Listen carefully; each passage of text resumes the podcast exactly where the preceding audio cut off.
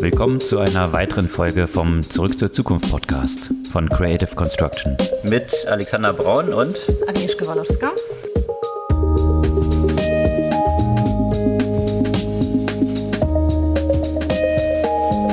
Was gab es Neues letzte Woche?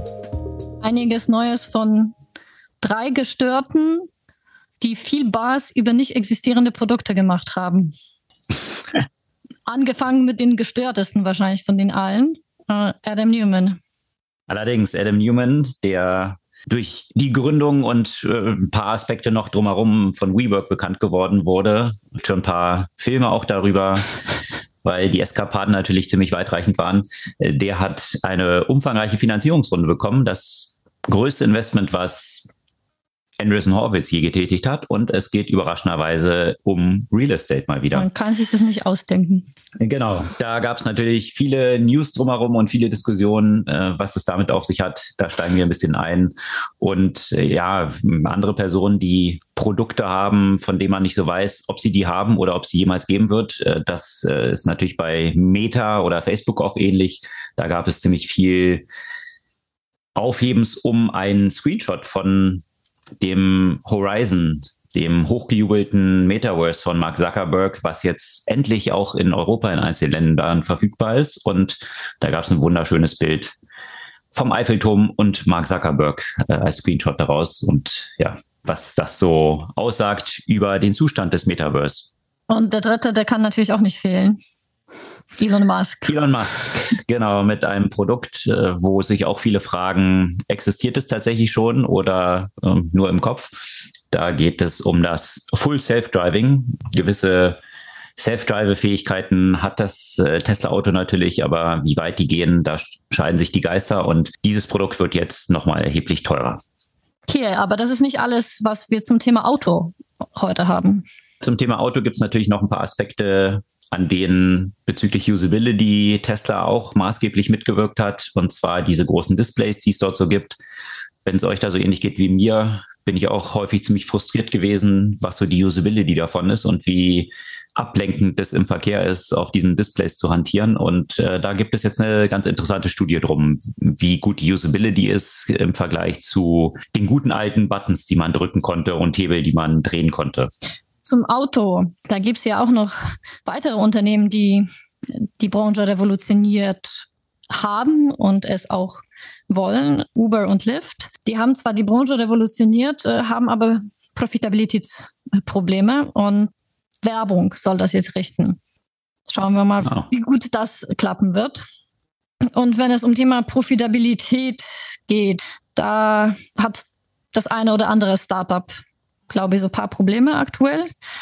Unter anderem natürlich Klarna, dessen, deren Bewertung ja dezimiert wurde. Da kommt noch ein anderes äh, Problem hinterher, und zwar die Mitarbeiterbeteiligung, die in Deutschland ja durchaus verheerende Konsequenzen hat für einige der Mitarbeiter, Mitarbeiterinnen. Und äh, ja, verheerende Konsequenzen für einige Personen kann ja auch die Sicherheitslücke in den Apple-Geräten haben. Das handelt sich um einen sogenannten Zero-Day-Exploit, den Apple jetzt mit dem neuesten Up äh, Update behoben hat, äh, aber der Schaden kann durchaus bereits eingerichtet sein. Also hier sicherlich, wir steigen da später noch drauf ein, ein Update erforderlich für alle, die es noch nicht getan haben. Genau, macht das mal. Und zum Thema Sicherheit auch mal interessant äh, zu lesen. Den Beitrag von Politico verlinken wir auch. Auch ein Sicherheitsaspekt äh, in Estland. Äh, Estland wurde wohl wieder stark von russischen Hacken angegriffen. So wie das Land aber auf derartige Situation vorbereitet ist, hat das eigentlich kaum jemand im Land mitbekommen. Das wäre hier womöglich anders. Ja, und zum Thema, wie es hier wäre, digital und Standort Deutschland, da haben wir, glaube ich, dann auch noch ein paar Aspekte äh, zu, oh. die wir in diesem Kontext dann mal noch diskutieren können. Aber bevor wir jetzt in die Themen im Detail einsteigen, äh, noch kurz die Erinnerung, ihr könnt unseren Podcast gerne abonnieren, einfach auf den Folgen-Button klicken und dann kriegt ihr jeden Dienstag automatisch ganz früh am Morgen die aktuelle Folge bei euch in den Feed und das hilft uns natürlich gleichzeitig auch so ein bisschen mit der Verbreitung, genauso wie Empfehlung unseres Podcasts äh, mit der Verbreitung helfen. Und da geht ein großer Dank raus an Professor Wurzer, der unseren Podcast empfohlen hat unter anderem und anscheinend ein regelmäßiger Zuhörer ist. Also viel Spaß auch mit der heutigen Folge. Steigen wir in die Themen ein. Da gab es mal wieder eine riesen Funding-Runde und äh, wir hatten vor ein paar Podcast-Folgen ja auch schon davon berichtet, dass Adam Newman, der berühmt-berüchtigte Gründer von WeWork, äh, eine große Funding-Runde gemacht hatte mit einem NFT Decarbonization Startup. Äh, das ist jetzt auch schon ein paar Monate her. Genau, Decarbonization Token. Ich glaube, das war im Mai, wenn ich mich richtig erinnere. Also jetzt noch nicht so lange her. Auch von Andreessen Horowitz. Ne? Die auch haben dort, Andreessen Horowitz. Die haben auch eine ganze Menge da investiert. Wie hoch war die Runde? 70 Millionen so in etwa, glaube ich? Ja, ich glaube, das war die Größenordnung. Ja. Mhm. Und aber da war der Aufschrei noch nicht so groß, was ich eigentlich interessant fand, weil ich da schon absurd fand, dass, dass er so viel äh, Kohle bekommen hat für seinen, seinen neuen Startup, nachdem die Investoren, wie viel haben die Investoren in WeWork versenkt? Ja, das ist natürlich eine ganz interessante Statistik. Also WeWork äh, hat insgesamt in seiner ja, Funding History fast 22 Milliarden an Funding eingesammelt, war dann auf dem Peak mal 47 Milliarden wert, sollte dann, äh, da haben sich die Investmentbanken ja dann überschlagen, wer das Ding an die Börse entsorgen kann. Das sollte, die einen haben dann von 80 Milliarden, die andere Investmentbank dann von, naja, bestimmt 100 Milliarden. Also ähm, Wettbieten, um dieses Unternehmen an die Börse bringen zu können, bevor es dann nach dem Release des, äh, des Börsenprospekts, der ja auch sehr kreativ produziert war, um es mal vorsichtig auszudrücken. Zumindest auch mit den Financial Numbers, die dann so drin waren dort. Also es gab da so ein Community Adjusted EBITDA, also viele Sachen rausgerechnet. Das fand die Börse dann nicht so cool und äh, da ist die Aktie oder der Börsengang ist abgestürzt und hat nicht stattgefunden. Aktuell, ich habe gerade mal nachgeschaut, ist WeWork jetzt noch mit einer Marktkapitalisierung von 3,3 Milliarden unterwegs. Also irgendwann wurden sie dann so über einen Spec quasi an die Börse entsorgt. Ja, und sind jetzt gut drei Milliarden wert, nachdem da 22 Milliarden an Funding reingeflossen sind. Also eine Menge Leute haben viel Geld verloren. Adam Newman hat aber nichtdestotrotz eine ganze Menge Geld damit verdient. Er hat ja so ein Package gehabt, was sich so in der Größenordnung gesamthaft so von zwei Milliarden bewegte, als er dort dann überzeugt werden musste, seinen Posten aufzugeben. Ja, dann ist er ja so ähnlich viel wert wie WeWork. Exakt. Das Funding, was jetzt für Schlagzeilen gesorgt hat, drehte sich aber nicht um dieses Flow Carbon, äh, sondern einfach nur noch um Flow. Aber jetzt noch mal kurz zum Flow Carbon, weil das finde ich ja auch noch interessant, weil dann habe ich jetzt angefangen zu recherchieren, was ist denn damit passiert? Macht er jetzt beides? Und äh, da gab es ja gar nicht so große Berichterstattung im Connection mit, mit dieser Finanzierungsrunde. Und da hieß nur so nebenbei, dass dieses Projekt eingestellt sei. Das fände ich schon irgendwie interessant, wenn man im Mai 70 Millionen für ein Projekt bekommt und es bis August schafft einzustellen, um dann ein neues Projekt zu starten. Und wo ist dann diese Kohle gelandet? Also ist es jetzt in dem neuen Projekt? Also wurde das alte Projekt zu dem neuen transferiert? Da würde ich gerne mal bei Gelegenheit noch mehr dazu erfahren. Ja, was die dort geplant hatten und deswegen finde ich es auch so ein bisschen schon überraschend. Ja, also wenn man sich anschaut, dass im Mai diese Finanzierung war und hier groß von Andreessen Horwitz, die dieses Investment dort gestemmt haben, noch groß proklamiert wurde, ja, ein Credit Market von 50 Milliarden bis 2030, was diese, diese Carbon Credits, also die CO2 Kredite, die man äh, dort so ein Offsetting dann betreiben kann. Und das sollte letztendlich on-chain, also über die Blockchain mit Carbon Credits dann laufen. Da gibt es ja auch viele Diskussionen drum, ja. Also Blockchain, je nachdem, mit welcher Blockchain man unterwegs ist, ist es jetzt ja auch nicht unbedingt das äh, CO2-sparendste Verfahren, äh, darüber dann CO2-Credits zu verkaufen. Aber natürlich gibt es hier neue Ansätze auch. Das wird sich sicherlich noch äh, in diese Richtung früher oder später bewegen. Aber das so schnell die Prioritäten dabei Andreessen Horwitz jetzt sich anscheinend geschiftet zu haben. Äh, ich hatte zunächst gedacht, weil Adam Newman ja ähnlich wie Elon Musk ja so ein Supergründer ist, der irgendwie fünf Billion Dollar Companies parallel aufbauen kann, äh, dass der das auch noch macht, aber äh, anscheinend nicht. Das ist ja, da ist er jetzt raus und. Das ist Post. Das Projekt ist Post. Stand vor einem Monat. Na, vielleicht hängt, hängt es auch mit den Abschwingungen an den Kryptomärkten zusammen, mhm. dass aktuell das nicht mehr so das allerheißeste Thema ist und man das erstmal auf Pause stellt, bevor die Apes dort wieder reinjumpen und das Thema Krypto wieder aufgepumpt wird. Auf jeden Fall äh, ist jetzt Real Estate wieder ein großes Thema und da das kennt Real Estate aus, ist ja, da kennt er, da ja. kennt er sich der Mann aus. Das ist doch klar, dass er in diesem Bereich ja wieder durchstarten muss. Und es ist einfach so schön, dass, dass, dass ihm einfach noch eine Chance gegeben wird, ja, dass man, nachdem man so ein Failure hingelegt hat, dass man nicht gleich abgeschrieben wird. Ironie ja, dass aus. er jetzt nicht mit seinen, mit seinen zwei Milliarden und seinen 300 Kondos, die er gekauft hat, dass er da jetzt am Hungertuch nagen muss, äh, sondern jetzt nochmal die Chance bekommt, bodenständig was aufzubauen. Ja, ähm, interessant, aber der, der, der Kontext vielleicht äh, kurz, worum sich dreht. Also er hat von Andreessen Horwitz 350 Millionen jetzt bekommen zu einer Bewertung von über einer Milliarde. Jetzt muss man aber auch dazu sagen, dass er wohlgemerkt dann auch diese 300 Apartments, die er, oder 3000, 300, 3000, glaube ich, äh, in der Größenordnung von Apartments, die er schon gekauft hat, dass die dort auch mit eingebracht werden. Also ein hm, bisschen der was. bringt ja also ein bisschen äh, eigenes Kapital mit rein und macht das nicht wie bei WeWork, dass er von WeWorks Geld Sachen kauft und sie dann an WeWork vermietet.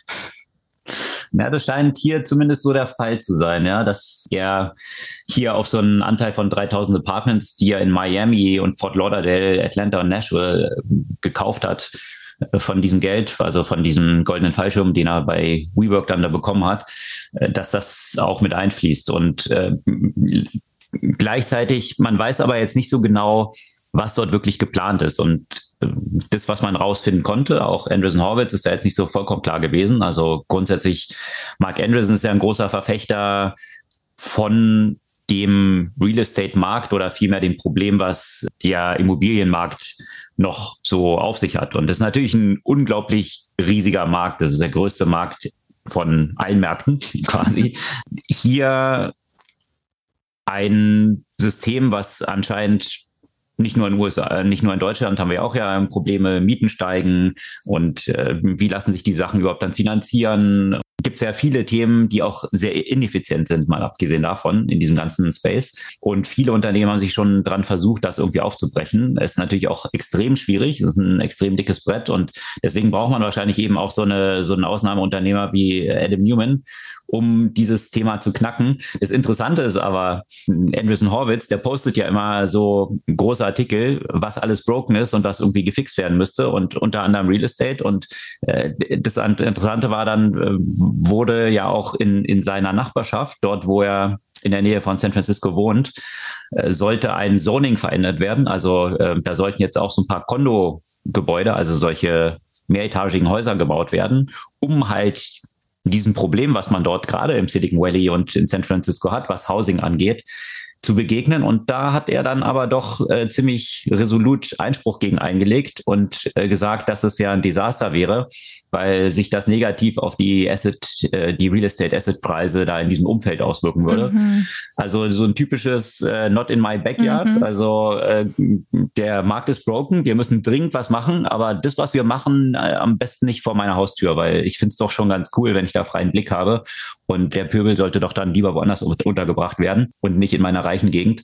Äh, das äh, ist natürlich auch so ein bisschen eine interessante Side Note, dass das eben jetzt gerade vor ein paar Monaten diese Auseinandersetzung war und jetzt Andreessen Horwitz da in das Unternehmen investiert, was das jetzt alles fixen soll. Also ich glaube, ein Grundthema, was Adam Newman da mit Flow, heißt das Unternehmen, anstrebt, ist, dass ja, in, in dieser ganzen Veränderung von Work from Home doch eine ganze Menge Aspekte auch wiederum, die man sonst im Büro hatte. Man hat sich mit Arbeitskollegen getroffen, man hat sozialen Austausch gehabt, man hat eine Community gehabt, äh, würde es Mark Newman. Äh, äh die mutieren, die wurden schon zu einer Person, Mark Andreessen und Adam Newman. Könnte man durchaus Mark denken, ja.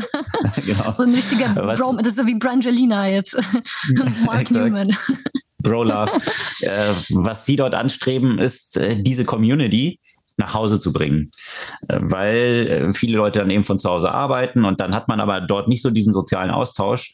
Hier so ein Community-Style zu Hause irgendwie hinzubekommen mit Events. Also eigentlich so ein bisschen hört sich das an wie WeWork, bloß jetzt eben WeLive, das, was man zu Hause macht. Und da man jetzt mehr Work auch zu Hause macht, ist es dann wahrscheinlich irgendwie so ein Amalgam aus dem Ganzen.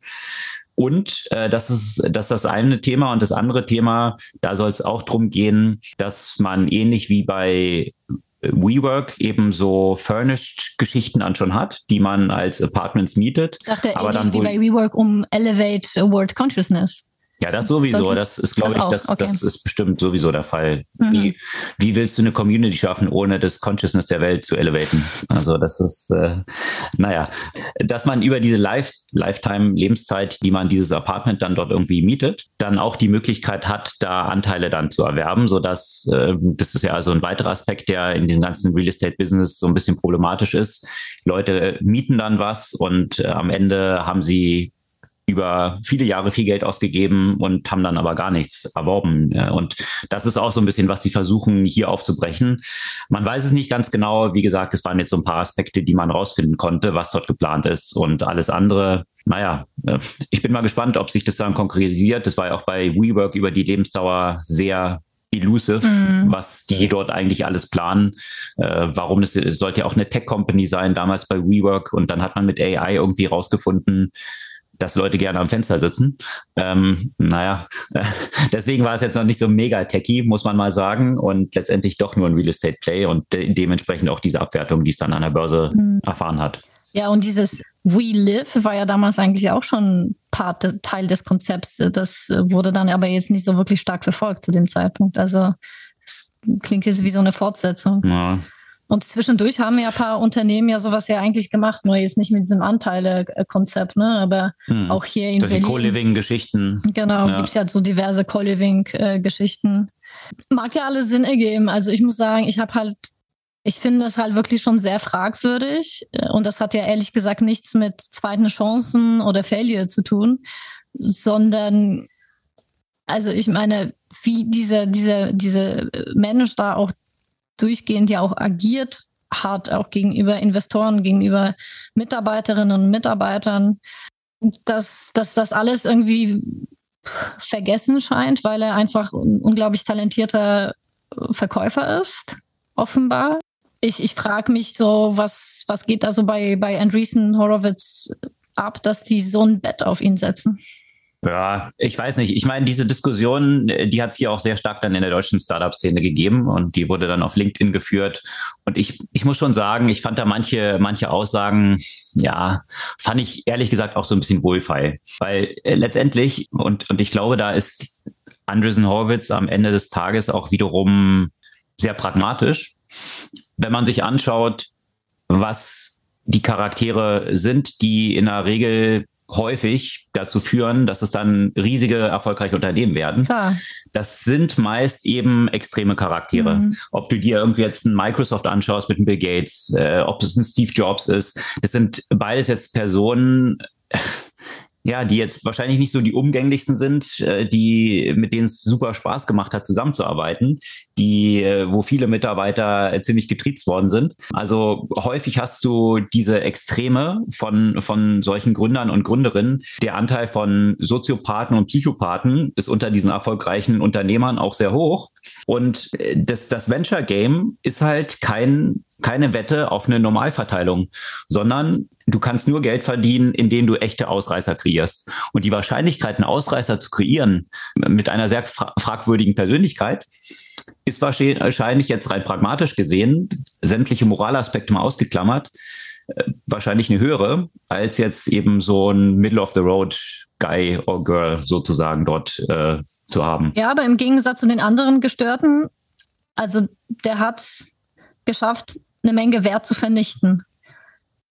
Und hat sich auch entsprechend natürlich positioniert, wobei klar, es ist natürlich egal, wie sie über einen schreiben, Hauptsache der Name ist korrekt. Ne? Von daher wird er ja auch weiterhin viel, viel Presse bekommen. Ähm, ich weiß es nicht, ob die ganze WeWork-Geschichte nicht sich negativ einfach auf, auf das, was er in der Zukunft macht, halt auswirken wird, von der Perspektive der Partner, die mit ihm zusammenarbeiten, der Mitarbeiter, die er bekommen hat. Ich weiß es nicht. Also natürlich, natürlich sind das, sind das Ausreißer, das ist ja gar keine Frage. Deswegen hat er ja auch geschafft, so viel Kohle äh, für WeWork zu bekommen. Aber im, im Gegensatz zu zum Beispiel Elon Musk, Bill, Gates, Bill Gates äh, Steve Jobs, äh, hatte jetzt nicht geschafft, ein sustainable oder einigermaßen sustainable Business aufzubauen. Klar, und äh, das ist jetzt vielleicht die Wette, ob es jetzt diesmal klappt. Äh, die, Frage ist halt auch, für viele Investoren, wie du es gesagt hast, hat er viel Geld vernichtet. Für andere sicherlich auch mit WeWork die über Secondaries dann äh, und generiert, Cash-out ja. hatten, mhm. haben sie wahrscheinlich auch eine ganze Menge Geld mhm. verdient. Also die Frage ist eben, zu welchem Zeitpunkt, wenn, wenn jetzt ein Investor recht früh bei WeWork dabei gewesen ist und dann bei einer Bewertung von 47 Milliarden als Masayoshi-san dann äh, die Hosen runtergelassen hat und sämtliches Geld, was irgendwo aufzutreiben war, anscheinend dort reingeballert hat, äh, damals mit Softbank und dementsprechend Softbank jetzt äh, im letzten Quartal, nicht nur deswegen, aber also WeWork war ja schon Quartale davor mal äh, abgeschrieben letzten Quartal 22 Milliarden Verlust verbucht hat. Äh, das waren jetzt so ein paar andere Unternehmen, da kommen wir auch gleich noch da, dazu. Die, die wo sind ja auch noch auf der Liste, ja. Genau, wo Softbank kräftig dabei war und jetzt viel Geld verloren hat. Aber wenn du als früher Investor dabei WeWork bei warst und dann bei einer Bewertung von 47 Milliarden bis dahin den Fahrstuhl nach oben genommen hast, dann eine ganze Menge Secondaries verkauft hast, da hast du viel Geld mitverdient. Ja? Und die Frage ist eben, wie das dort auch Einzelne spielen. Also ob jetzt Andreessen Horwitz wirklich daran glaubt, dass es jetzt dieses langfristige Game ist, was wirklich den ganzen Immobilienmarkt umkrempelt und die Trillion-Dollar-Company wird. Maybe. Äh, vielleicht reicht es aber auch schon aus, diesen Versuch zu machen und äh, jetzt auch viele Milliarden aufzupumpen und dann dort irgendwie das auszucashen. Hoffen, ja, dass nochmal ja, so ein Dover wie Softbank reinkommt oder dass man diesmal es schafft, das, das, an die Börse zu bringen. Ja, dass Adam Newman wahrscheinlich einer der begnadetsten Verkäufer der Welt ist, das ist, glaube ich, für jeden ziemlich offensichtlich. Zumindest kann er viele Leute überzeugen, ihnen viel, ihm viel Geld zu geben. Und und da kann man ja schon von ausgehen, dass es auch hiermit wiederum schaffen wird, das Ding auf jetzt viele Milliarden erstmal hochzujessen. Also würde mich nicht wundern, ehrlich gesagt. War eigentlich bei WeWork in der frühen Phase auch äh, Andreessen Horowitz dabei? Ich glaube nicht. Ne? Es wäre interessant zu sehen, ob sie damit irgendwie Geld gemacht haben. Hm. Ja, aber auf jeden Fall ist Andreessen Horowitz in der letzten Zeit in einer Menge von Themen unterwegs und auch ich bin mal gespannt, wie es dort läuft. Also auch mit dem Track Record. Die haben ja auch natürlich sehr, sehr stark auf die ganze Blockchain, NFTs und so gesetzt. Äh, jetzt in so einer Talphase, mhm. in der wir uns, in so einem Kryptowinter, in dem wir uns gerade befinden, ist natürlich auch sehr einfach zu sagen, ah, siehst du, hat alles nicht geklappt, ist alles Quatsch. Äh, ich glaube, da haben wir äh, das, das letzte Wörtchen noch nicht gesprochen.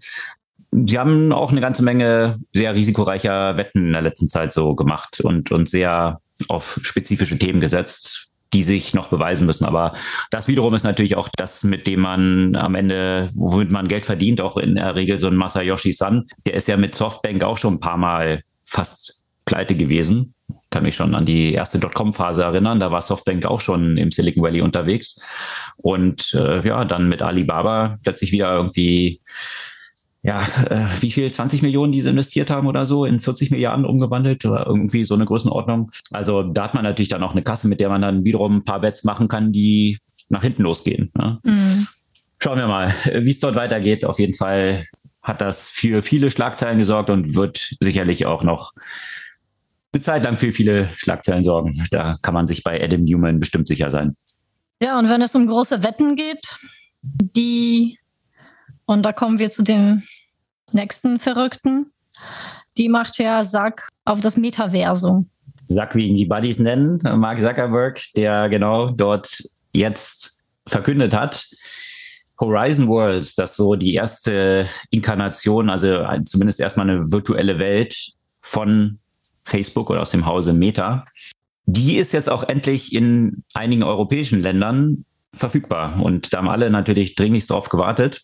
Ja, jetzt äh, hat er dort einen Screenshot gepostet, weil es in Frankreich unter anderem jetzt live geht. Und da ist so dieser Eiffelturm im Hintergrund zu sehen und so ein komischer Avatar von Mark Zuckerberg davor. Da habe ich so zwei Aspekte von, von Einwänden zu. Also, und das äh, vielleicht der erste Aspekt, der für sehr viel Diskussion dann auf Twitter und auf vielen äh, Messageboards dann auch gesorgt hat dieser Avatar von Mark Zuckerberg sieht wirklich so aus wie irgendwie, ich weiß nicht, ob du nicht auch so an, an Wii, dieses äh, Nintendo-Game, so 2008. Ja, da konnte man so Tischtennis spielen und so. Genau, und da konntest du dir auch deinen eigenen Avatar erstellen, mhm. der 2008 noch äh, ja ganz lustig aussah, niedlich zumindest.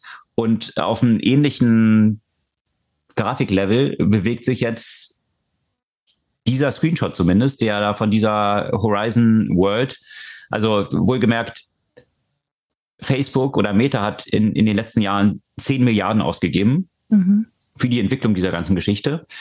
Jetzt muss man wahrscheinlich auch noch ein bisschen relativierend hinzusetzen, wahrscheinlich auch viel von der Hardware und diesen Devices, die sie dort gebaut haben und so weiter. Aber nichtsdestotrotz, sie haben viele, viele Milliarden dort investiert und haben dann irgendwie so eine Grafikanmutung von Wii aus 2008. Hat ein guter Freund von uns, Jochen Hummel, äh, auch äh, einen lustigen Post auf auf Twitter gemacht. Der hatte nämlich äh, vor 15 Jahren ein Unternehmen Twinity, was so die Abbildung, die virtuelle Abbildung von ganzen Städten inklusive der Architektur und allem, also eigentlich was so ein bisschen Metaverse ist, vor 15 Jahren schon hatte. Und ein Screenshot davon sieht erheblich besser aus, wohlgemerkt vor 15 Jahren von, von der Grafik als das, was Mark Zuckerberg hier gepostet hat. Äh, das hat de dementsprechend auch zu vielen Diskussionen geführt und Mark Zuckerberg ist dann auch irgendwie zurückgerudert und hat gesagt, nein, nein, eigentlich, die Grafik ist ja viel besser und hat dann schnell auf Instagram was anderes gepostet, was ein Avatar beinhaltet, der tatsächlich schon jetzt ein bisschen sophistizierter aussieht und auch der Hintergrund wesentlich besser. Aber da stelle ich mir zwei Fragen. Wenn Horizon Worlds doch schon viel bessere Grafiken hat, warum feiert man den Release dann in einem neuen Land mit so einem etwas äh, ja, Fremdschämen-Interface. Weil Retro in Mode ist. Hm, maybe.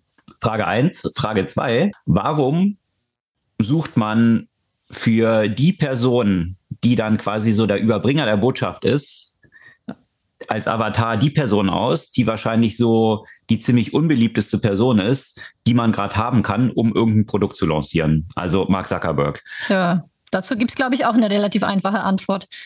Weil die Person ja auch so ein, glaube ich, in ziemlichen Reality Distortion Field äh, gerade lebt und äh, Don't bring bad news to the king. Genau. Also äh, vielleicht ist deswegen Sheryl Sandberg dann ausgeschieden, weil sie Mark Zuckerberg nicht sagen konnte, dass sie nicht so Fan von seinem Meta World und nicht von ihm oder so ist, vielleicht in der letzten Zeit. Naja, keine Ahnung. Auf jeden Fall äh, gab es dort entsprechend dann auch Diskussionen drum, ähm, welche, welches große Tech-Unternehmen, also jetzt, wenn man sich zum Beispiel Google anschaut, ist da irgendwie irgendwie der CEO ständig auf sämtlichen Produkten drauf oder ja, so, so kann man es wahrscheinlich da durchgehen.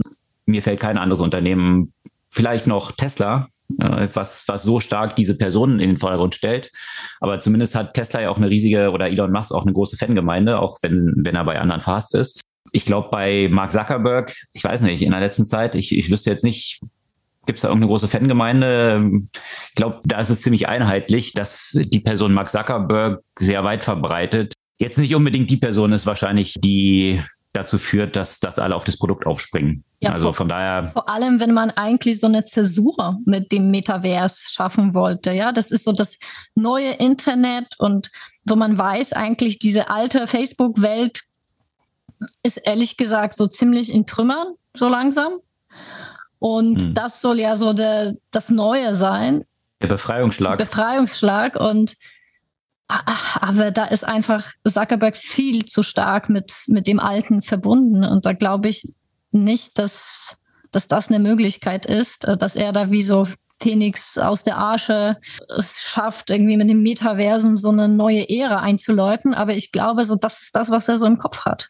Womit wir wieder bei der Kontrolle von Gründern durch Investoren auch sind, mhm. weil das ein gutes Beispiel ist, dass das ganze Board, was ja eine Kontrollfunktion oder die Aufgabe der Kontrolle auch hat, mhm. diese bei Facebook tatsächlich noch nie wahrgenommen hat. Mark Zuckerberg hat einfach durch die Art von Shares, die er hat, die absolute Kontrolle in dem Unternehmen. Ja. Und äh, jetzt kann man einerseits sagen, okay, so ein, so ein visionärer Gründer und so eine visionäre Gründerpersönlichkeit, da ist es auch wahrscheinlich ganz gut, wenn da nicht immer irgendwelche Leute, die glauben, es besser zu wissen und auch mit ihrer ganzen Erfahrung dort reinreden und so einen Gründer machen lassen. Bloß, ich glaube, über die letzten zehn Jahre sollte auch ziemlich deutlich geworden sein, dass hier bei Facebook ja schon extreme Versäumnisse hm. existiert haben und existieren. Und ganz klar das Board seine Aufgabe der Kontrollfunktion, ich glaube im Board sitzt ja auch Mark Anderson unter anderem, äh, absolut nicht gerecht geworden sind. Und diese Kontrollfunktion eigentlich nicht existiert. Also gibt es wahrscheinlich jetzt nicht nur diesen Counterpart, der vielleicht Mark mal auf die Schulter klopfen könnte oder mal antippen könnte und sagen kann, du hast du irgendwie mitbekommen, dass irgendwie so dein Gesicht als Frontshow jetzt um neue Produkte lancieren nicht unbedingt die beste hm. Idee ist? I don't know. Äh, egal, äh, das, das ist so ein bisschen der Zustand da bei Meta und wir bleiben gespannt, wie sich dort das Metaverse weiterentwickelt. So ein bisschen die äh, Erklärung dafür war dann auch, dass wenn du jetzt sehr komplexe Grafiken hast, dass das natürlich auch, und du hast da irgendwie ein paar hundert Millionen Nutzer drauf, dass es dann sehr anfordernd für diese Hardware ist. Und, und das ist ja das Challenge, was jetzt hier parallel gebaut wird. Ja, mhm. auf einerseits die ganze Software-Seite von so einer ganzen Welt zu bauen, andererseits überhaupt noch die ganzen Devices dafür zu bauen, auf denen dann dieses Metaverse stattfinden soll. Also das ist ja wirklich from scratch muss hier alles gebaut werden eigentlich. Und man versucht hier etwas, von dem die Leute noch nicht so richtig wissen, dass sie es brauchen, mhm. auf, aus allen Richtungen äh, aus der Taufe zu heben. Und äh, ja, sind, ist auf jeden Fall ein dickes Brett, was sich Mark Zuckerberg dort äh, vorgenommen hat und eigentlich auch die ganze Company drauf wettet. Ja, dickes Brett bohrt ja auch ein nächster Protagonist hier. Elon Musk, äh, wenn es nach ihm gehen würde, dann hätten wir eigentlich schon seit äh, zwei Jahren ganze Flotten von selbstfahrenden Taxis. Millionen. Millionen von Teslas, die selbstfahrend unterwegs sind in der ganzen Welt und ihren Besitzern, so war es damals versprochen, Geld verdienen, weil sie natürlich als Taxis selbstfahrend unterwegs sind. Deswegen hat er damals äh, den Verkauf von Teslas schon als ja als ein super Investment bezeichnet, weil man damit eigentlich kein Geld verlieren kann. Das Auto verliert nicht an Wert, sondern verdient den Nutzer noch Geld. Ja, und eigentlich eine sehr, und ich meine, das, da, da klinge kling ich vielleicht sarkastisch, weil es natürlich soweit nicht eingetroffen ist. Ich finde aber in dem Fall eigentlich, natürlich gehört ja auch ein Mut dazu, so, so große Visionen auszusprechen und den hinterher zu laufen.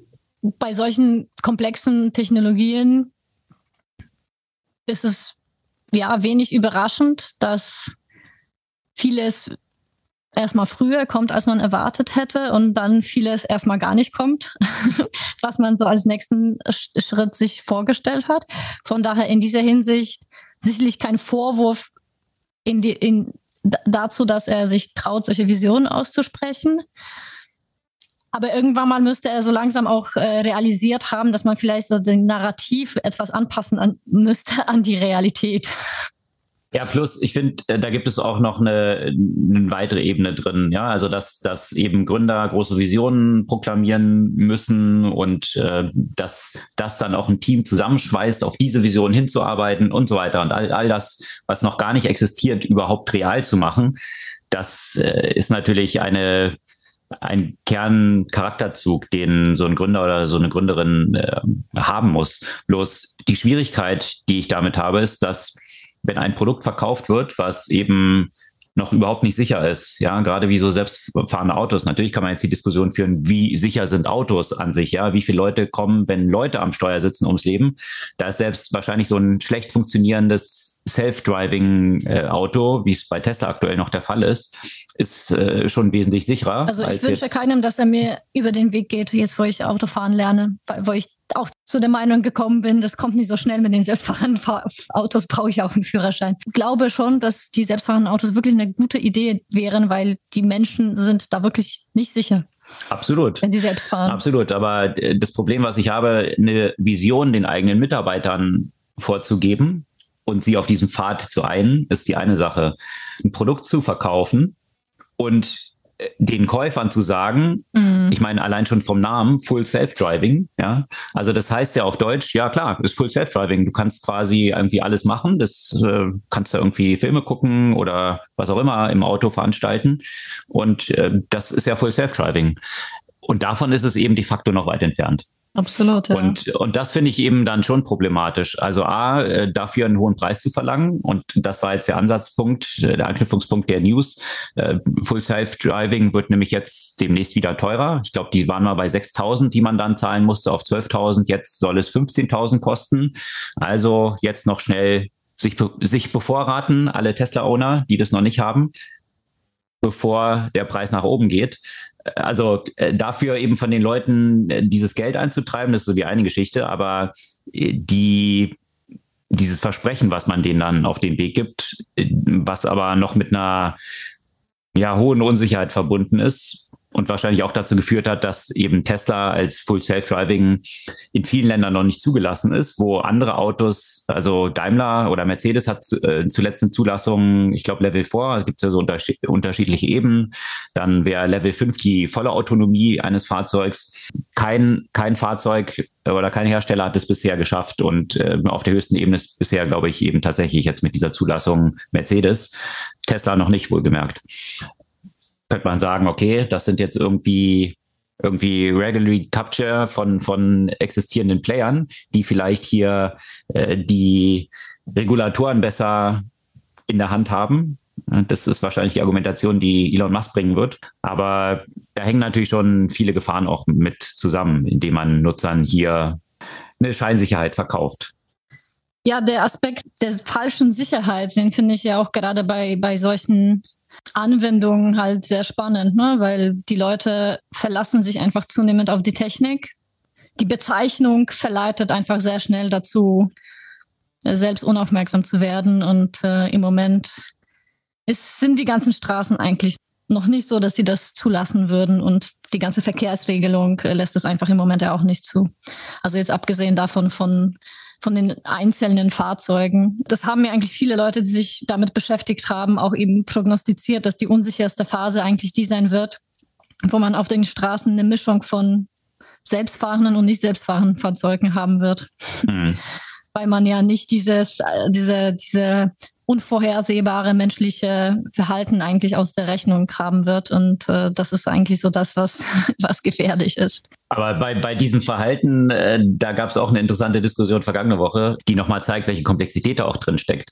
Weil diese selbstfahrenden Autos müssen natürlich tunlichst darauf achten, dass sie nicht einfach irgendwelche Leute umfahren. Mal abgesehen davon, dass jetzt äh, belegt wurde, dass äh, Tesla hier quasi so einen toten Winkel hat und irgendwie Kinder dann nicht sieht, wenn sie in einer bestimmten Nähe zum Auto sind, okay. dann quasi drüber fährt. Können die Systeme natürlich auch so eingestellt werden, dass sie möglichst gut oder möglichst sensibel reagieren, wenn Leute auf die Straße laufen. Jetzt ist aber das Problem, wenn die Leute dann wissen, dass diese Autos sowieso stoppen, wenn sie rauflaufen, mhm. dann führt es natürlich auch wiederum dazu, dass die Autos dann in der Stadt wahrscheinlich gar nicht mehr vorankommen, weil dann die Leute äh, sich ja ziemlich sicher sind, dass sie vor ihnen bremsen werden und einfach immer auf die Straße laufen. Und deswegen gab es schon die Diskussion, ob man äh, diese Fahrzeuge wiederum mit so einem Zufallsgenerator ausstatten sollte, dass sie ab und zu dann weiterfahren und deswegen sich Stimmt. die Passanten wiederum dann nicht sicher sein können, ob sie einfach auf die Straße laufen. Weil wenn sie sich sicher sein können, wie gesagt, dann kommt eigentlich wahrscheinlich auch der Verkehr zum Erliegen kann man auch die nächste Diskussion anstarten, wie viel Verkehr braucht man eigentlich mit Autos dann noch in der Stadt. Aber das sind eben diese ganzen Aspekte, die dann auch mit äh, so einer Entwicklung von solchen Systemen und der Praxistauglichkeit und den Konsequenzen dann auch in der Praxis zusammenhängen. Ja, aber wie funktionieren denn in Praxis etwas simplere Systeme? Jetzt, äh, man, man hat ja im Kontext von Auto eine ganze Menge von Usability-Fragestellungen. Da geht es bei anderen nicht so weit wie beim selbstfahrenden Fahrzeugen, aber auch die können ein Risiko darstellen für den Fahrenden. Ich muss mich daran immer wieder erinnern. Das Thema, worüber wir jetzt sprechen werden, sind ja vor allem die, die Touch-Displays. Aber weißt du noch, als wir mit einem Mietauto unterwegs waren und dort die Sprachsteuerung ausprobiert haben? Die desaströs war und äh, ja, ich glaube, in, in den Autos dieser, dieses Herstellers immer noch desaströs ist. Aber genau, diese, dieser Aspekt überhaupt des Touch-Displays, da ist ja Tesla auch federführend gewesen. Also das war mhm. ja so mhm. eines der Merkmale, wenn man so einen Tesla dann sah, keine Knöpfe mehr drin. Einfach ein großes iPad quasi, was ja so für sehr viel Faszination am Anfang gesorgt hat. Und mhm. nach und nach sind jetzt sämtliche Autohersteller nachgezogen, weil du natürlich dort verschiedene Faktoren hast. Einerseits hast du Kosten, ja, und äh, früher waren solche iPads ja teuer oder solche Screens.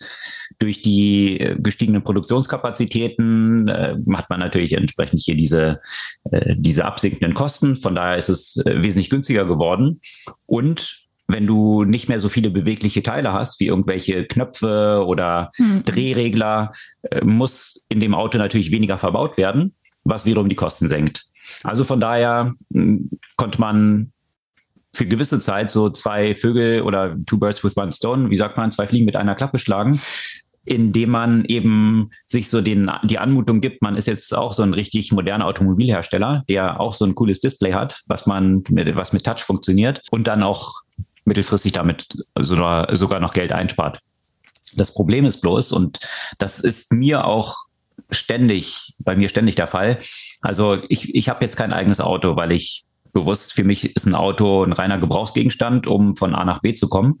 Das heißt, als äh, in einer Stadt wie Berlin wohnt, wo auch noch zentral in Berlin wohnt, alle paar Meter ein Carsharing-Auto rumsteht. Ja, und auch die öffentlichen Verkehrsmittel auch eigentlich ganz gut funktionieren. Das auch, ja. Also du, du hast einfach so ein vielfältiges Angebot, wo für mich persönlich ein Auto einfach nur ein Klotz am Bein wäre. Ja, irgendwie mhm. Parkplätze suchen. Mit dem Auto vom Carsharing kann ich, wenn ich dann mal ein Auto brauche und eben nicht auf die öffentlichen Verkehrsmittel steige, äh, kann man das überall parken. Das, äh, die Parkkosten sind dort inklusive. Also ich brauche mir darüber überhaupt keine Gedanken mehr dann zu machen. Und äh, die Stadt ist meiner Überzeugung nach eh viel zu voll mit irgendwelchen Autos, die 90 Prozent der Zeit rumstehen und wertvollen Stadtraum, der wesentlich besser verwendet werden könnte, einfach vollmüllen mit diesen Kisten.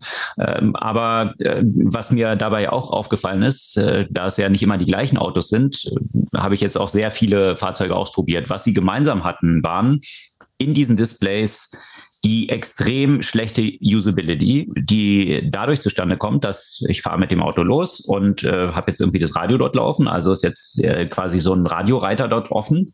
So, und jetzt äh, Sommer, es ist heiß, ich will irgendwie Klimaanlage einstellen. Normalerweise hat man dort einfach so einen Schieberegler oder einen Button, den man drehen kann, was hier beim Display dann natürlich nicht mehr der Fall ist. Mhm. Und während des Fahrens muss ich dann jetzt erstmal aussortieren, okay, welchen Reiter, gibt es da irgendwelche Reiter? Und dann muss man erstmal in die Übersicht klicken, um dann diese ganzen Menüoptionen erstmal zu sehen. Und dann muss man sich, äh, okay, wo ist jetzt die Klimaanlage drunter? Okay, da hat man das irgendwie gefunden, dann geht wieder so eine Kachel auf und äh, dort hat man man dann nach irgendwie drei Klicks quasi die Möglichkeit, endlich mal mit so einem Schieberegler die Klimaanlage zu regulieren. Also was vorher, wenn man einen Button hat und einen Regler, ein Griff ist, der auch ein gewisses Muskelmemory nach einer Weile, mhm. wenn man so ein Auto genutzt hat, aktiviert. Also man sitzt dort einfach, man braucht gar nicht mehr hinschauen, kann einfach diesen Regler hin und her schieben. Erfordert das jedes Mal eine Interaktion mit dem Display, die auch jedes Mal jedes Mal eine andere ist. Kommt drauf an, in welchem Reiter man gerade ist. Also wo man jetzt dann raus navigieren muss.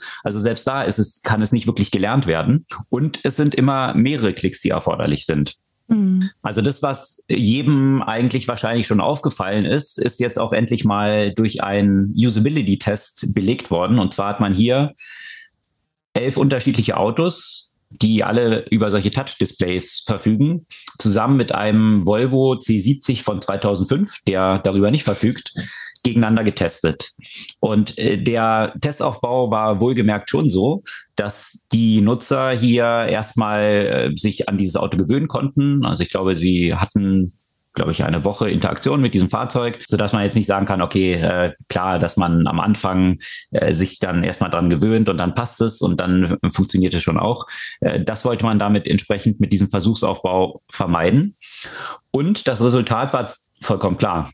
Also sie mussten dann, haben verschiedene Aufgaben bekommen, bei einer Geschwindigkeit von 110 Stundenkilometer fahrend äh, bestimmte Sachen jetzt einzustellen. Der Volvo ohne Touch-Display ist mit Abstand der Gewinner gewesen. Die meisten anderen Autos haben mindestens doppelt so lange gebraucht, also die Nutzer in den anderen Autos doppelt so lange gebraucht, um die gleichen Aufgaben auszuführen.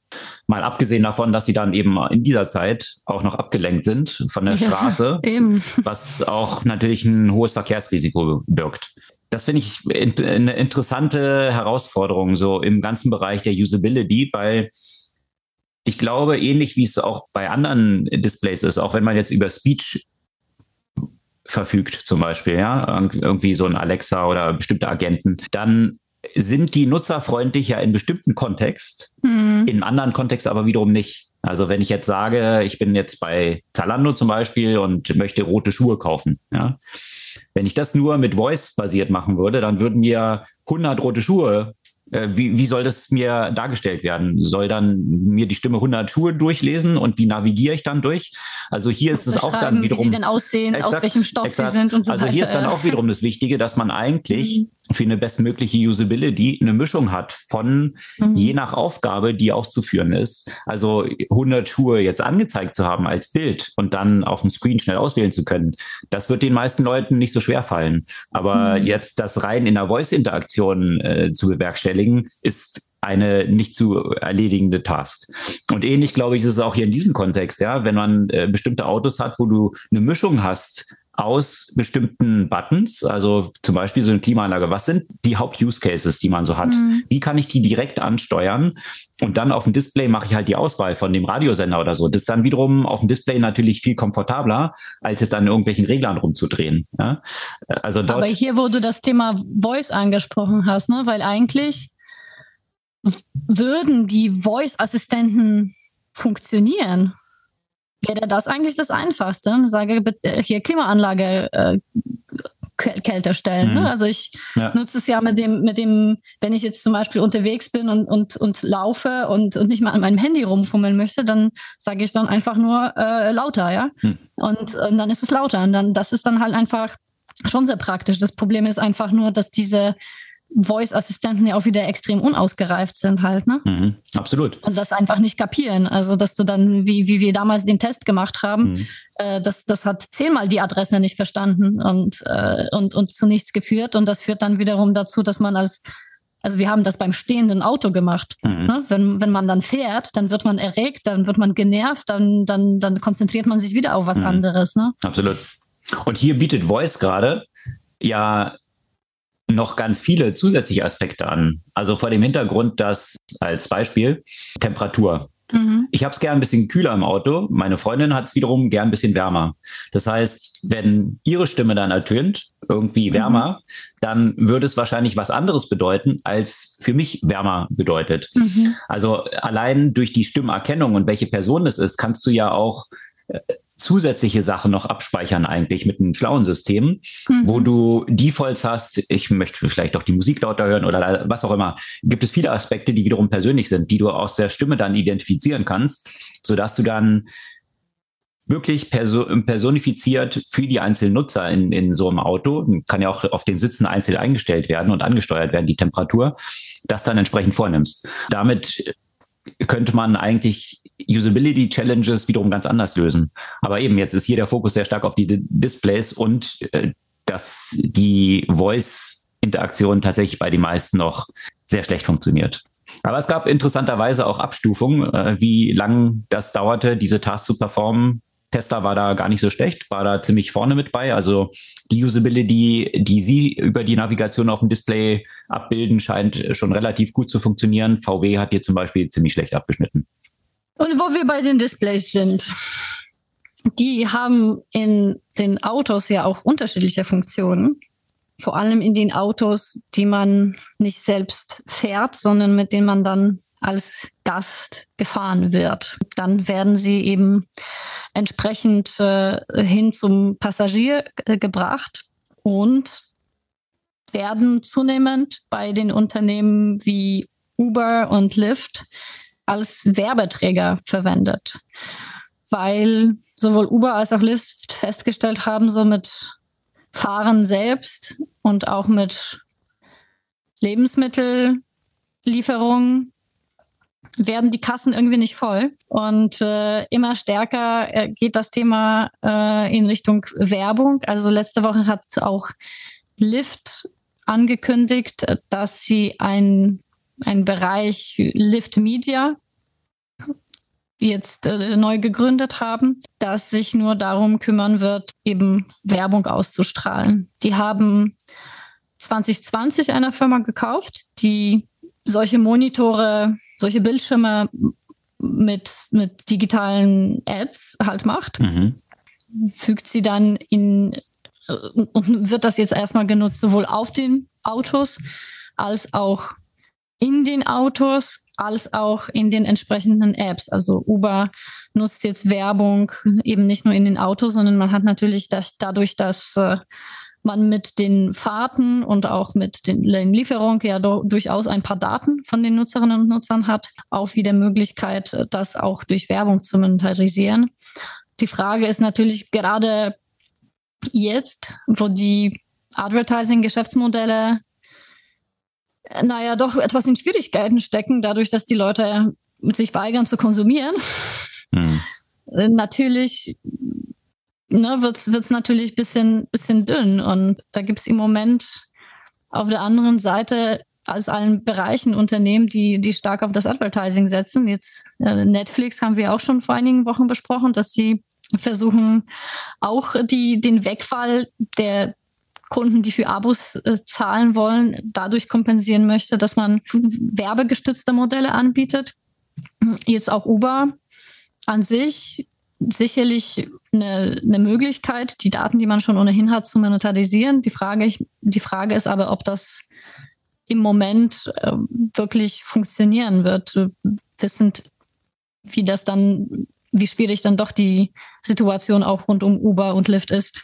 Ich finde den Ansatz ganz interessant, weil das hatten, hatten wir auch schon mehr, mehrfach ja diskutiert. Ne? Also dieses Geschäftsmodell Uber Lyft.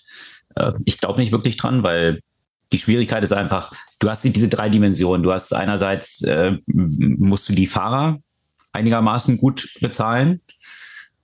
Das, der Service soll so billig wie möglich sein und so gute Abdeckung wie möglich. So. Mhm. Und äh, jetzt kann man sagen, pick two ja, von, von diesen drei Komponenten, weil alles drei wirst du nicht hinbekommen. Also sieht man jetzt auch, die Preise gehen nach oben. Die Fahrer haben andere Jobs gefunden gehabt. Jetzt muss denen mehr gezahlt werden, damit sie überhaupt wiederum dafür fahren. Was darin resultiert eben, dass mittlerweile die Sachen ja häufig in vielen Orten teurer sind als die Taxis jetzt schon und so weiter. Also, und da war ja dann immer die Idee, ja, aber wir haben in der Zukunft haben wir ein richtig geiles Geschäftsmodell, weil wir haben irgendwann Self-Driving Cars dann braucht man die Fahrer nicht mehr. So, und da ist aber wiederum das Problem, wenn Uber Self-Driving Cars hat, dann ist das wiederum der Default. Also Technologie wird immer schnell zum Commodity. Also mhm. dann hat ein anderes Unternehmen eben auch Self-Driving Cars und dann streichst du halt den Kostenfaktor Fahrer raus ähm, und du hast wieder das Race to the Bottom. Also wer kann trotzdem dann das günstigste Angebot machen und wie, kann, wie kannst du damit Geld verdienen? Also wiederum nicht. Ja, also du hast halt einen Kostenfaktor rausgestrichen, aber Profit kannst du damit äh, in so einem Wettbewerb dann trotzdem nicht erzielen. Das Interessante war, äh, finde ich daran, da hatten wir auch schon mal drüber diskutiert, äh, Google mit den Self-Driving Cars, was sie dort anstreben. Das war ja auch so die Überlegung, die wir mal hatten, dass du die Monetarisierung darüber natürlich ganz gut machen kannst, weil du die Schwierigkeit hast, äh, jetzt im Online-Bereich kannst du tracken, wer klickt auf ein bestimmtes Ad, geht auf eine bestimmte Website und kauft dann dort ein Produkt. Ja, also im Idealfall trackst du das ja bis zur Conversion, also dem Verkauf dann durch, kannst Werbung dann rechtfertigen. Im Offline-Bereich ist es sehr, sehr schwierig. Wie kannst du eine Zuordnung von, von einer bestimmten Werbung, die man gesehen hat, zum Kauf in einem bestimmten Laden jetzt zuordnen?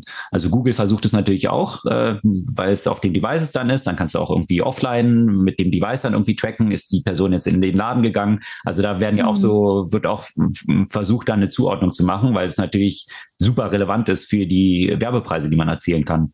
Wenn du hier aber durch die Zulieferung von Leuten zu einem bestimmten Laden oder zu einem bestimmten Restaurant dann das eins zu eins tracken kannst und dann nachher die Restaurants dafür zahlen, dass jetzt eine Person dorthin geliefert wird, dann kann es ja durchaus ein interessantes Geschäftsmodell dann werden, wo äh, Google dann direkt für so eine Conversion bezahlt wird. Eigentlich äh, vielleicht für die Fahrt dann gar nichts mehr nimmt, weil das über die Werbung bezahlt ist und dann ein Restaurant dafür zahlt, dass äh, hier Personen hingefahren werden, zum Beispiel. Mhm da personalisiert. Du weißt ja, wer in diesem Auto sitzt, wie du es gesagt hast, über die App. Kannst, hast du die Person identifiziert, hast viele, viele Infos über die Präferenzen, äh, kannst das sehr gezielt dann gestalten. Und äh, das kann ich mir schon vorstellen, dass es ein interessantes, also ein ein erfolgsversprechendes Modell ist, dort irgendwann mal Geld verdienen zu können, als es nur dieses Basic, ich fahre Leute von A nach B, was einfach ein Race to the Bottom ist und äh, nicht wirklich, nicht wirklich Aussicht auf eine Profitabilität verspricht.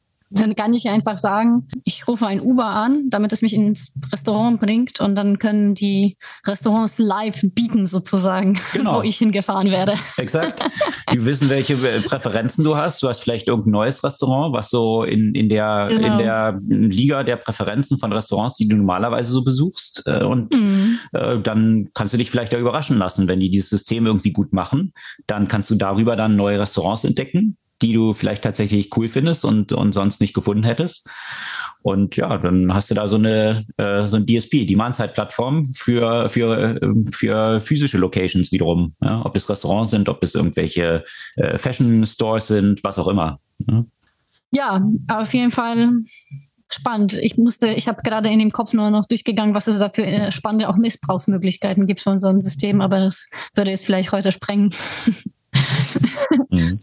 ähm, aber jetzt äh, apropos Unternehmen auf Suche nach Geld und nach, nach Umsatz und nach äh, Gewinn, da zahlt natürlich auch äh, äh, durchaus zu den Unternehmen, deren Bewertung äh, jetzt gerade mal in einer kurzen Zeit um ein Zehntel, also sich auf ein Zehntel reduziert hat.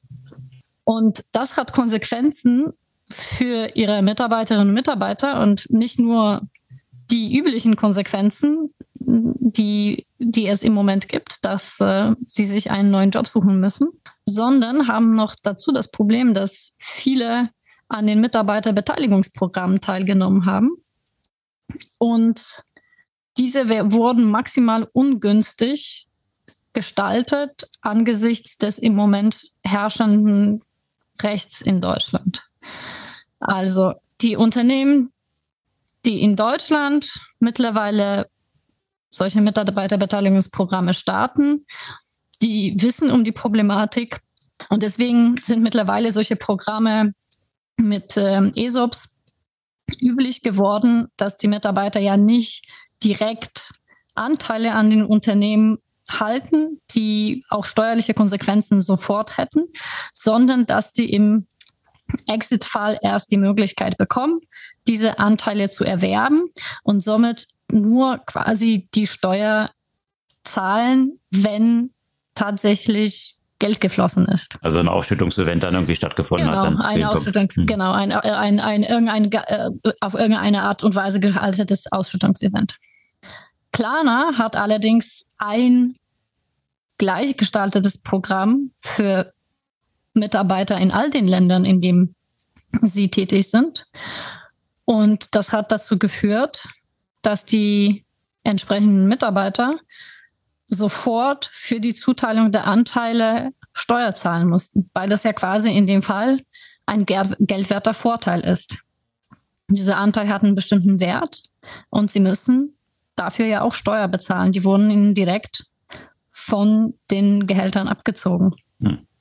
Nun ist es so, dass die meisten, also das Programm wurde ja 2019 angekündigt und 2020 gestartet. Das heißt, das Unternehmen war ja zu, zu fast den, Hö zu den Höchstpunkten von, von der Bewertung quasi. Ja. Exakt, ja. Und dann sind sie, die Mitarbeiter ja eingestiegen und haben mehr Steuer gezahlt, als ihre Anteile im Moment wert sind. Und das Problem bei solchen Anteilen ist ja, kommt ja auch noch dazu. Dass du als Mitarbeiter in der Regel nicht beliebig diese Anteile auch verkaufen kannst, sondern in der Regel hast du ja auch eine bestimmte Zeit, in der du die Anteile halten kannst und somit äh, bist du Reichen ehrlich musst. gesagt ziemlich im Arsch. Hm.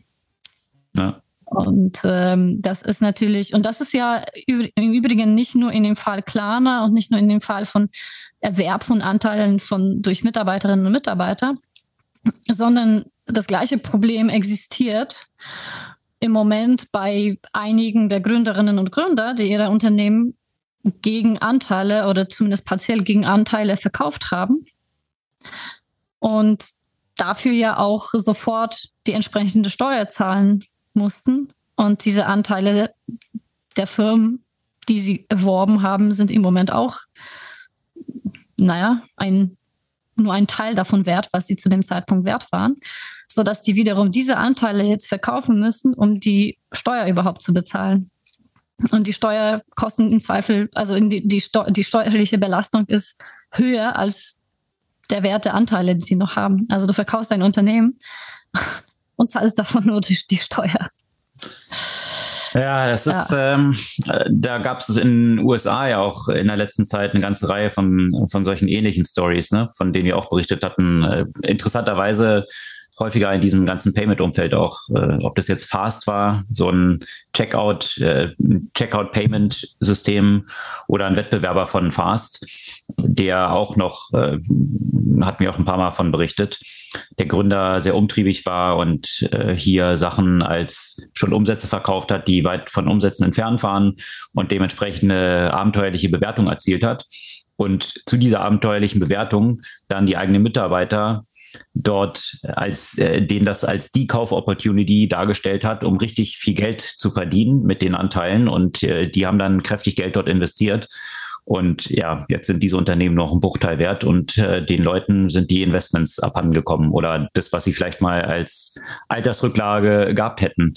Also das ist natürlich schon, äh, schon problematisch, wo es ja bei Anlagen ja auch eine, also wenn ich in eine Bank gehe und einen Finanzberater habe und der mir jetzt irgendeinen Quatsch verkauft und mich nicht wirklich korrekt berät, dann ist diese Person auch in der Haftung drin. Ja. Äh, hier, ja, ich weiß nicht, wie es jetzt dort aussieht. Ja, also ich glaube nicht, dass die, ist es dann eine Anlageberatung? Also müsste vielleicht dann irgendwie so klassifiziert werden, weil wenn mir irgendein durchgeknallter Gründer zu einer vollkommen abstrusen Bewertung die Anteile aufschwatzt, die nachher dann nichts mehr wert sind. Äh, klar, irgendwie jede Person ist für sich selbst verantwortlich, aber aus diesem Grund gibt es ja auch genau für so Anlage eine bestimmte Regulierung, weil die Konsequenzen dann für die einzelnen Personen ziemlich hart sein können.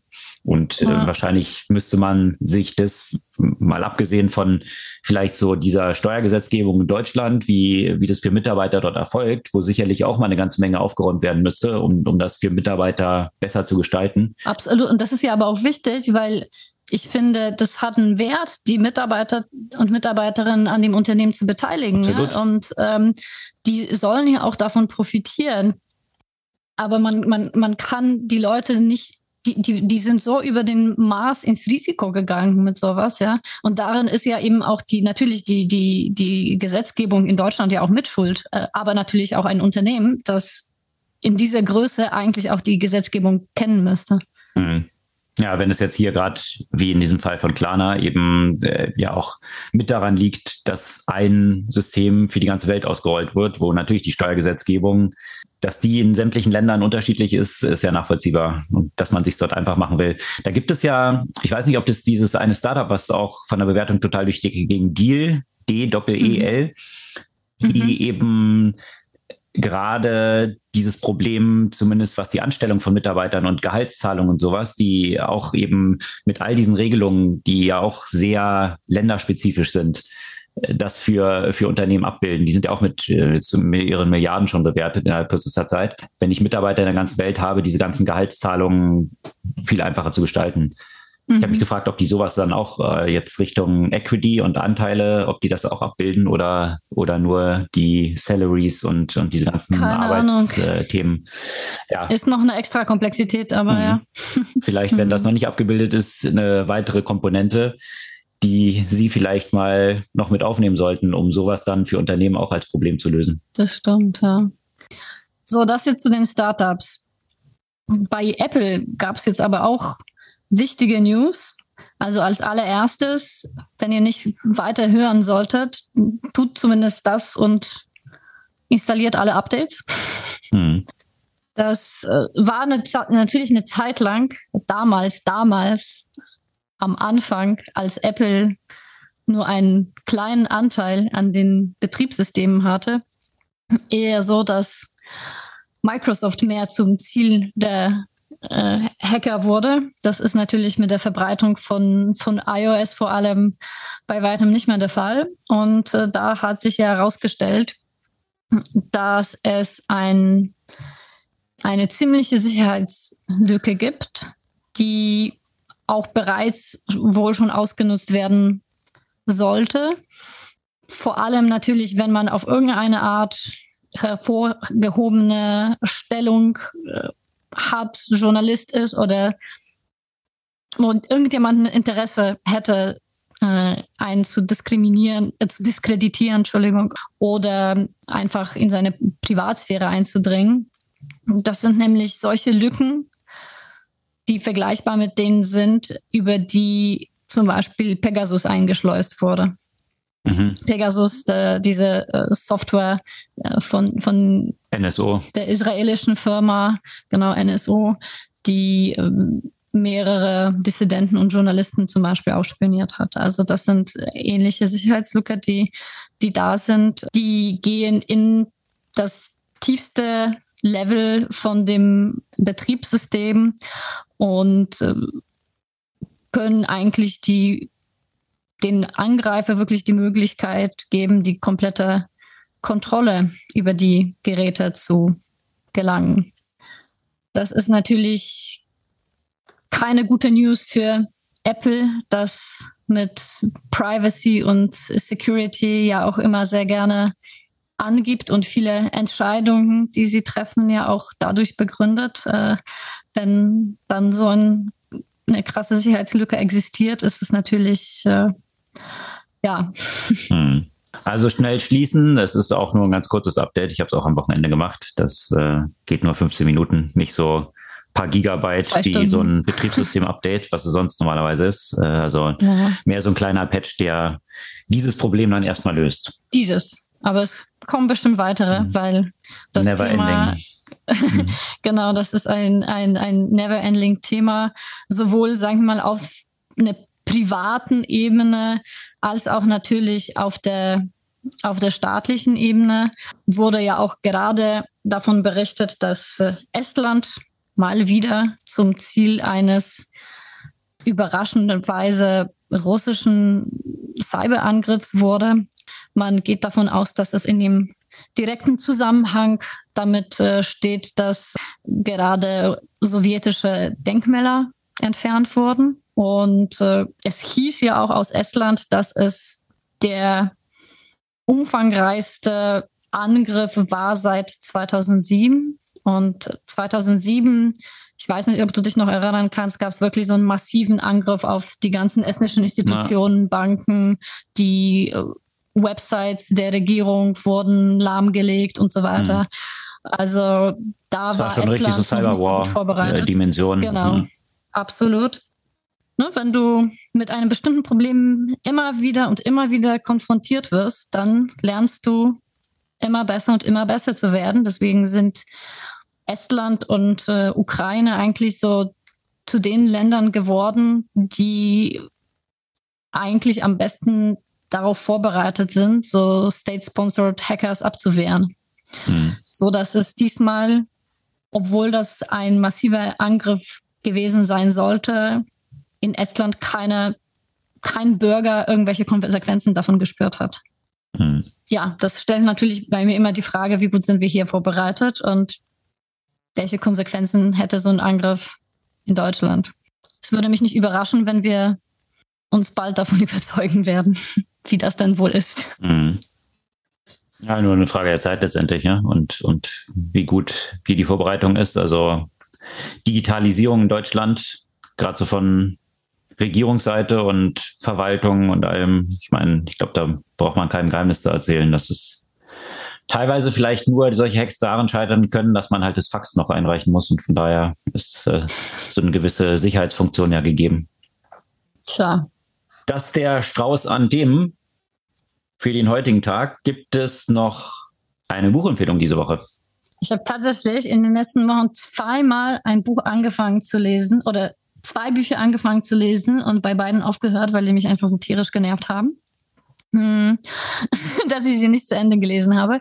Die werde ich jetzt natürlich nicht empfehlen, weil das ja Quatsch Dann nennen Sie aber mal ganz kurz, welche das waren. Dann äh, hat man zumindest äh, hier gewisse, gewisse Vorsicht, wo man sich vielleicht Zeit sparen kann.